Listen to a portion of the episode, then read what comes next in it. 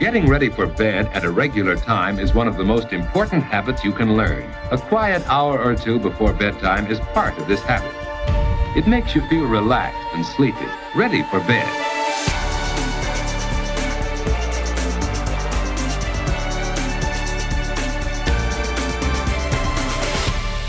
Willkommen bei Rätsel der Wissenschaft, dem Standard-Podcast über die großen Fragen der Menschheit. Ich bin David Rennert. Und ich bin Tanja Traxler.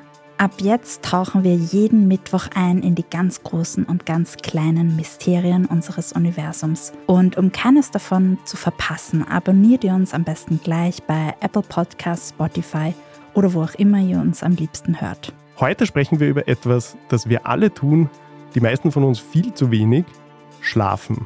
Warum schlafen wir eigentlich und was passiert genau, während wir schlafen? Wie gemeinhin bekannt ist, verbringen wir ungefähr ein Drittel unserer Lebenszeit im Bett, schlafend großteils.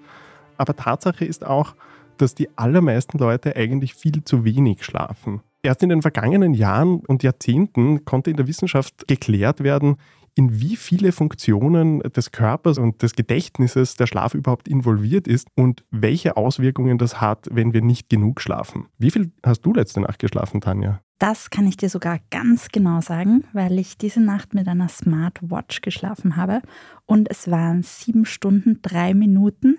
Das ist 18 Minuten weniger als mein Durchschnitt, der normalerweise bei ungefähr sieben Stunden, 20 Minuten liegt. Da liegst du eigentlich sehr gut im Schnitt der empfohlenen Schlafdauer. Schlafforscherinnen und Schlafforscher sagen eigentlich, dass die allermeisten Menschen zwischen sechs und acht Stunden pro Nacht schlafen sollten, wobei alles unter sieben oft eher eine Angewohnheit ist als das, was der Körper wirklich brauchen würde. Klar ist aber, dass es vor allem in den Industrieländern massive Schlafdefizite gibt. Vermutlich 80 Prozent der erwachsenen Bevölkerung kommt nicht auf die empfohlene Schlafzeit, weshalb die Weltgesundheitsorganisation vor einigen Jahren auch eine Schlafdefizitepidemie eigentlich ausgerufen hat. In der Wissenschaft ist das ein ganz großes Thema. Noch vor wenigen Jahrzehnten wusste man eigentlich noch relativ viele Dinge nicht, die sich inzwischen herausgestellt haben und die ganz große Frage berühren, warum schlafen wir eigentlich? Ja, auch durch die Schlafdefizite, die sich zeigen, zeigt sich,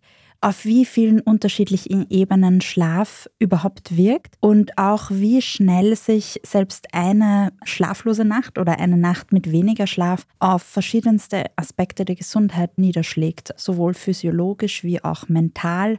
Viele kennen das wahrscheinlich, dass man nach einer schlaflosen Nacht oder schlafarmen Nacht viel mehr Appetit hat. Dazu gibt es auch extrem viele Studien, die einen Zusammenhang herstellen zwischen Schlafmangel und Übergewicht, weil man viel mehr Kalorien zu sich nimmt, um das Schlafdefizit zu kompensieren. Aber es gibt noch viele andere Faktoren, auch auf das Immunsystem. Selbst eine Nacht mit nur vier Stunden Schlaf hat messbare Auswirkungen auf die Immunreaktion, die Immunfähigkeit unseres Körpers.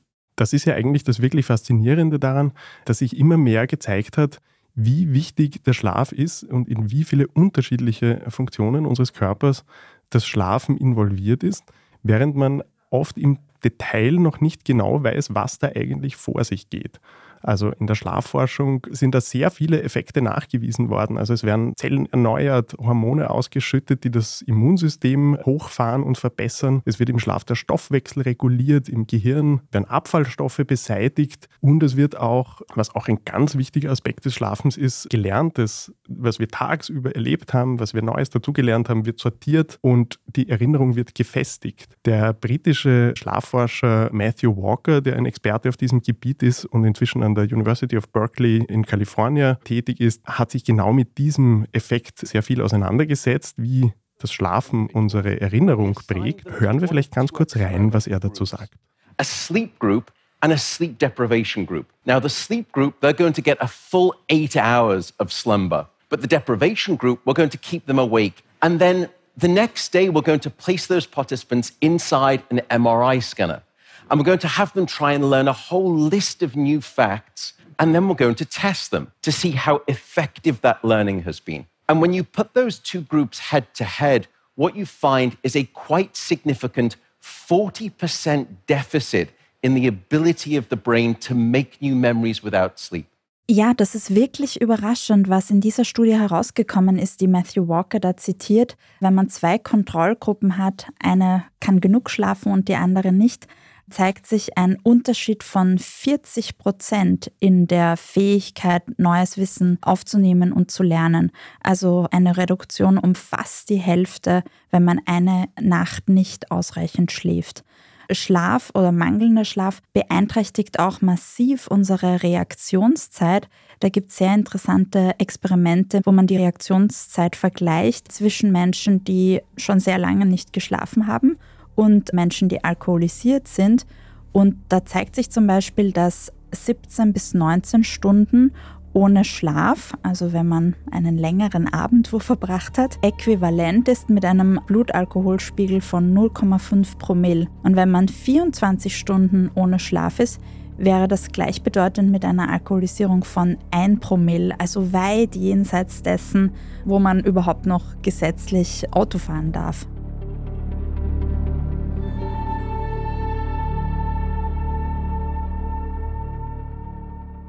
Deshalb hat Schlafmangel ja nicht nur langfristig gesundheitliche negative Auswirkungen, sondern kann kurzfristig, wie zum Beispiel beim Autofahren, zu einer massiven Gefahr werden. Jetzt ist es aber so, dass ja nicht alle Leute gleich viel Schlaf brauchen und dass auch nicht alle Leute zur gleichen Zeit eigentlich schlafen. Nicht? Es gibt ja verschiedene Schlaftypen, oder? Ja, das ist sehr spannend und das ist nicht nur eine Urban Legend, sondern das ist auch tatsächlich wissenschaftlich erwiesen, dass es unterschiedliche Schlaftypen gibt, unterschiedliche Biorhythmen, also Menschen, die gerne früher schlafen gehen und gerne früher aufstehen.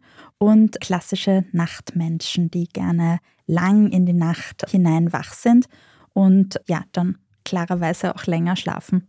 Jetzt ist bei uns, gibt es vielleicht so ein bisschen einen gesellschaftlichen Bias dass eigentlich lange schlafen und in der Früh nicht aufstehen und nicht produktiv sein ein bisschen einen negativen Kontext hat. Absolut, obwohl es evolutionär durchaus Sinn macht. Da gibt es ja auch Studien von indigenen Völkern, wo sich zeigt, nachdem wir im Schlaf wirklich sehr verletzlich sind, wenn man von der idealen Schlafdauer von acht Stunden ausgeht, wo wir attackiert werden können von Wildtieren oder von gegnerischen Gruppen, etc. Und wenn in einer Gruppe es eben so verteilt ist, dass etwa die Hälfte viel früher schlafen geht als die andere, dann reduziert sich diese Zeitspanne, in der die Gruppe verletzlich ist für äußere Gefahren, radikal.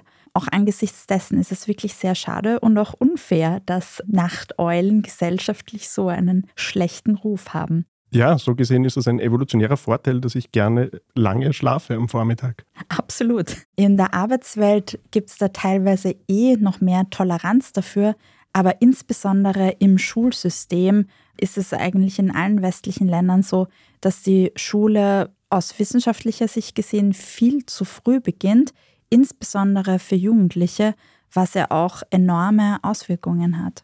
Es ist ja auch so, dass Kinder und speziell Jugendliche rund um und in der Pubertät, glaube ich, sogar ein besonders gesteigertes Schlafbedürfnis ja haben. Das liegt unter anderem daran, dass ja viele Gehirnprozesse sich verändern, dass sich der Hormonhaushalt ändert und eigentlich gerade in dieser sehr prägenden Zeit besonders viel Schlaf notwendig wäre. Mhm. Eine Phase, die dabei eine besonders große Rolle spielt, ist die sogenannte REM-Phase. Beim Schlaf unterscheidet man ja verschiedene Phasen und die REM-Phase, Rapid Eye Movement, wurde erst in den 1950er Jahren erkannt. Und eigentlich ist erst durch die Entdeckung der REM-Phase klar geworden, dass Schlaf nicht nur was ist, wo wir völlig ausgenockt sind, wo gar nichts passiert, vergeudete Lebenszeit quasi, sondern wo unser Gehirn hochaktiv ist, teilweise mehr aktiv als tagsüber, wenn wir wach sind. In der REM-Phase, das ist ja eigentlich sozusagen unsere alleraktivste Schlafphase. Da wird ja auch der Herzschlag beschleunigt sich, die Atmung beschleunigt sich und das Gehirn blockiert eigentlich unsere Gliedmaßen, damit wir uns nach Möglichkeit nicht so viel bewegen, weil wir da so viel träumen. Welche Rolle spielt denn jetzt die REM-Phase für unsere Erinnerungen, für die Festigung des Erlebten? Ja, also wie gesagt, in der REM-Phase ist das Gehirn hochaktiv und viele der Prozesse, die da ablaufen, sind noch gar nicht bis ins Letzte bekannt. Es scheint so zu sein, dass die REM-Phase wie eine Art Replay-Funktion des Gehirns ist. Erlebnisse, die man tagsüber durchgemacht hat, werden nochmal in Time Loop vollzogen, um sie sortieren zu können. Auch Gelerntes wird da neu sortiert. Die REM-Phase ist extrem wichtig auch für die mentale Gesundheit, um Erlebnisse auch emotional nochmal zu verarbeiten. Also wirklich eine ganze Reihe an Funktionen. Und während der Körper eben in dieser Phase völlig still ist, ist das Gehirn hochaktiv. Und interessanterweise gibt es das ja auch bei Tieren. Ja, vor einigen Jahren haben Wissenschaftler da eine sehr spannende Vergleichsstudie gemacht zwischen Menschen und anderen Primaten und dabei ist eigentlich überraschenderweise herausgekommen, dass Menschen von allen 21 untersuchten Primatenarten am wenigsten schlafen, aber eindeutig deutlich die längste REM-Phase in ihrem Schlaf haben. Bei Menschen macht die REM-Phase bei einer guten Nacht zwischen 20 und 25 Prozent des Schlafs aus. Schimpansen, die unsere allernächsten Verwandten ja sind, kommen auf höchstens 15 Prozent und andere wie Lemuren oder Meerkatzen, da sind das überhaupt nur 5 Prozent REM-Phase. Man könnte also verknappt sagen, dass Menschen das Schlafen im Laufe der Evolution optimiert haben und eigentlich effektiver schlafen als andere mit uns verwandte Tiere. Der Hauptfaktor, der unseren Schlaf einschränkt, sind eher wir selber bzw. unsere Umgebung, weil wir nicht auf die richtige Schlafzeit kommen. Was spannend ist, ist, dass Wissenschaftler jedenfalls davon ausgehen, dass wahrscheinlich der entscheidende Sprung bei Menschen war, wie sie zu längeren Schlafphasen kommen konnten, wie sie zu längeren REM-Phasen kommen konnten, dass sie begonnen haben, sich gemütlichere Betten zu bauen. Macht absolut Sinn. Es gibt ja auch heutzutage viele Anstrengungen, gezielt REM-Schlaf nachzuholen, weil das eben wirklich der wertvollste Schlaf ist. Nun ist es aber leider so, obwohl wir den Schlaf als Menschen, als Spezies schon so optimiert haben, die REM-Phase tritt immer verstärkt zum Schluss der Nacht auf. Also zunächst ist die Tiefschlafphase und die Non-REM-Phasen sozusagen. Und erst nach etwa fünf, sechs Stunden werden die REM-Phasen dann länger. Und es zeigt sich eben, dass es bislang keine Möglichkeit gibt, gezielt nur REM-Phasen nachzuholen. Und daran zeigt sich auch, warum oder wieso sich verkürzte Nächte so schnell niederschlagen negativ auf unser Gesundheitssystem. Wenn man zum Beispiel statt acht Stunden mal nur sechs Stunden schläft, könnte man meinen, naja, nicht so schlimm, sind halt zwei Stunden weniger. Aber ganz massiv betrifft das die REM-Phase. Durch nur sechs Stunden Schlaf statt acht Stunden reduzieren wir unsere REM-Phase möglicherweise um mehr als die Hälfte. Dabei ist das genau die entscheidende Schlafphase, die wir brauchen, um viele Regenerationsprozesse im Körper ablaufen zu lassen. Viele Schlafforscher gehen ja so weit zu sagen, wenn Sie eine wirklich wichtige Sache für Ihre Gesundheit tun wollen, vergessen Sie Sport, Ernährung, alles völlig egal, schlafen Sie.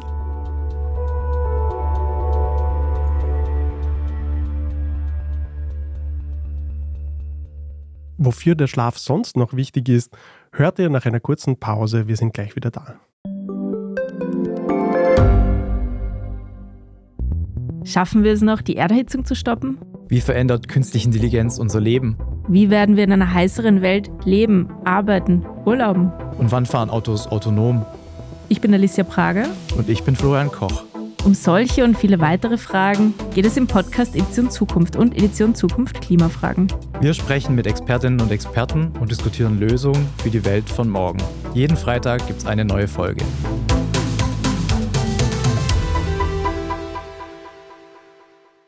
Ja, das ist wirklich eines der ganz spannenden Ergebnisse aus der Schlafforschung der letzten 20 Jahre, dass man wirklich sagen kann, um das Leben zu verlängern, um gegen Herz-Kreislauf-Erkrankungen etwas zu tun, um Demenz vorzubeugen, auch um die Wahrscheinlichkeit an Krebs zu erkranken zu verringern, ist das Allerwichtigste, was wir tun können, ausreichend zu schlafen dass wenig Schlaf auch tödlich sein kann, haben wir vorher schon kurz angesprochen, wenn man völlig nach einer total schlechten Nacht am Steuer sitzt und eigentlich nicht fit genug ist, um mit dem Auto zu fahren. Es gibt aber tatsächlich auch Versuche aus den 70er und 80er Jahren an Tieren, die gezeigt haben, dass bei dauerhaftem Schlafentzug ein Tod eintritt. Und in den 80er, 90er Jahren hat man dann auch eine ganz seltene Erkrankung bei Menschen entdeckt, eine genetische Erkrankung, die heißt fatale familiäre Insomnie. Die tritt selten, aber wenn dann so im mittleren Erwachsenenalter auf, wo Leute zuerst schwere Schlafstörungen entwickeln und irgendwann überhaupt nicht mehr schlafen können.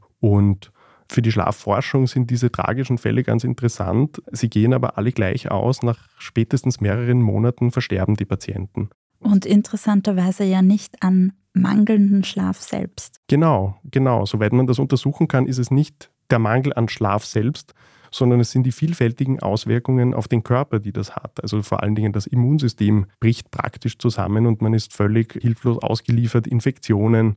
Es lagern sich Eiweißstoffe ab, es funktioniert die Regeneration des Körpers nicht mehr und am Ende eigentlich schon nach wenigen Wochen ist das ein Degenerationsprozess, psychisch, physisch, Demenz setzt ein. Also das ist die schlimmste Form von Schlaflosigkeit, die es gibt. Die kommt zum Glück nur wahnsinnig selten vor. Sehr viel weiter verbreitet sind deutlich harmlosere Schlafprobleme, die aber schon auch zu einem großen Problem für Menschen werden können. Viele Menschen suchen erst dann professionelle Hilfe, wenn es eigentlich schon zu spät ist, wenn sich Schlafmuster oder Schlafstörungsmuster schon so weit verfestigt haben, dass es wirklich ungleich viel schwieriger ist, diese wieder wegzubekommen. Man spricht von Schlafstörungen, wenn man dreimal pro Woche für länger als drei Monate wirklich massive entweder Einschlaf- oder Durchschlafprobleme hat. Und wenn das der Fall ist, dann sollte man sich wirklich professionelle Hilfe suchen, sich in ein Schlaflabor begeben, um zu analysieren, was da nicht in Ordnung ist. Auch die Pharmaindustrie interessiert sich ja klarerweise für das Thema und es werden jedes Jahr unglaubliche Umsätze gemacht mit allen möglichen Mittelchen, die das Ein- und Durchschlafen begünstigen sollen. Leider ist auch das immer noch ein Rätsel in der Forschung, was hier wirklich helfen könnte. Momentan ist der Stand, es gibt nicht dieses eine Mittel, was wirklich verlässlich hilft bei Schlafstörungen. Es gibt Medikamente, die helfen können, zwar einzuschlafen, aber die haben eher eine sedierende Wirkung. Man macht zwar die Augen zu und ist outgenockt, aber es treten nicht all diese wichtigen Prozesse in Gang, über die wir vorhin gesprochen haben. Vielleicht, hoffentlich, gibt es eines Tages so eine Möglichkeit, äh, da mit Medikamenten sich Hilfe zu holen. Aber das Einzige, was man jetzt wirklich auch evidenzbasiert verlässlich tun kann, ist an der sogenannten Schlafhygiene zu arbeiten. Mhm. Die Zahlen für Österreich zeigen, dass ja ungefähr jeder fünfte Erwachsene betroffen ist von Schlafstörungen. Zu wenig schlafen tun viel mehr, aber wo es wirklich zu einem Problem schon wird. Und ganz entscheidend ist, dass man gegen Maßnahmen ergreift, bevor das Ganze chronisch wird. Wenn das mal chronisch wird, ist es wahnsinnig schwer, wieder aus so einer Schlafstörung herauszukommen. Schlafhygiene ist, glaube ich, der allererste Schritt, den man machen sollte. Dazu hat auch Matthew Walker, der Schlafforscher von der University of California in Berkeley, etwas gesagt. Hören wir vielleicht kurz rein. I have two pieces of advice for you. The first is regularity. Go to bed at the same time, wake up at the same time. The second is keep it cool. Your body needs to drop its core temperature by about two to three degrees Fahrenheit to initiate sleep and then to stay asleep. And it's the reason you will always find it easier to fall asleep in a room that's too cold than too hot. Es kann also tatsächlich ganz einfach sein, wie Matthew Walker sagt, Regelmäßigkeit und die Temperatur absenken. Es wäre schön, wenn es immer so einfach wäre. Darüber hinaus gibt es natürlich noch viele andere Tipps und Tricks, wie man die Schlafhygiene verbessern kann. Social Media gehört nicht dazu. Absolut nicht. Auch beispielsweise Sport direkt vor dem Einschlafen ist nicht so empfehlenswert, ebenso wie sehr deftiges Essen. Aber kann man eigentlich auch zu viel schlafen, David? ich glaube, es ist ein Problem, das die wenigsten Leute haben dauerhaft zu viel zu schlafen, jede Nacht 10, 12 Stunden zu schlafen, hat tatsächlich negative Auswirkungen auf den Körper, ist für das Herz-Kreislauf-System nicht besonders gut. Aber wenn man vereinzelt einmal nachschläft und am Wochenende länger schläft, weil man unter der Woche eigentlich immer zu wenig Zeit dafür hatte, dann hat das überhaupt keine negativen Folgen. Das Nachschlafen ist auf jeden Fall etwas, das man tun sollte, wenn man dazu kommt. Es kann aber leider nicht diese Defizite wirklich ausgleichen. Wir haben vorher über die REM-Phrase gesprochen. Der versäumte Schlaf, den wir unter der Woche hatten, der nützt uns jetzt am Samstag auch nichts mehr. Aber wenn wir grundsätzlich fast immer zu wenig schlafen und dann wenigstens am Wochenende mal ausschlafen können, ist das sicher mehr positiv als negativ. Also warum schlafen wir jetzt eigentlich? Ja, also bottom line, weil es das Allerbeste ist, was unser Körper erfunden hat, um uns selbst langfristig physisch und mental gesund zu halten. Es mag manchmal so scheinen, dass diese acht Stunden, bei vielen sind es ohnehin weniger, täglich vergeudete Lebenszeit ist, aber tatsächlich ist es unsere best investierteste Zeit in unsere eigene Gesundheit. Die Schlafforschung zeigt also sehr klar, wie wichtig Schlaf für uns ist, in alle möglichen Aspekte unseres Lebens und unserer Gesundheit involviert ist. Geklärt sind trotzdem noch viele Fragen nicht. Was genau passiert bei vielen dieser Prozesse, ist nach wie vor ein Gegenstand der Untersuchung und wie man sich vorstellen kann, ist es auch nicht ganz einfach, diese Dinge zu erforschen. Wir werden also sicher in den kommenden Jahren noch neue Erkenntnisse und neue Ergebnisse zum Schlaf hören. Es ist ein sehr boomendes Wissenschaftsfeld und ich glaube, bis dahin ist auf jeden Fall klar, wir sollten so viel schlafen, wie wir können. Für heute sagen wir Danke fürs Zuhören. Dieser Podcast wurde von Christoph Grubitz produziert. Um keine Folge zu verpassen, abonniert ihr uns am besten bei Apple Podcasts, Spotify oder wo auch immer ihr uns am liebsten hört. Falls ihr diese Folge am Abend gehört habt, gute Nacht. Träumt schön und bis zum nächsten Mal. Good sleeping habits help you get the most out of everyday living.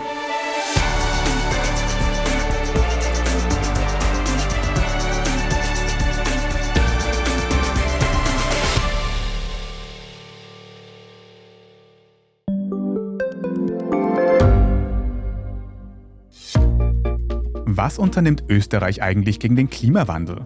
Wie viel betrogen und bestochen wird im Profisport? Und wieso verdienen Frauen immer noch weniger Geld als Männer? Ich bin Margit Ehrenhöfer. Ich bin Tobias Holub. Wir stellen die brennenden Fragen unserer Zeit. Und die Standardredaktion liefert Antworten. In Thema des Tages von Montag bis Freitag um 17 Uhr, überall, wo es Podcasts gibt.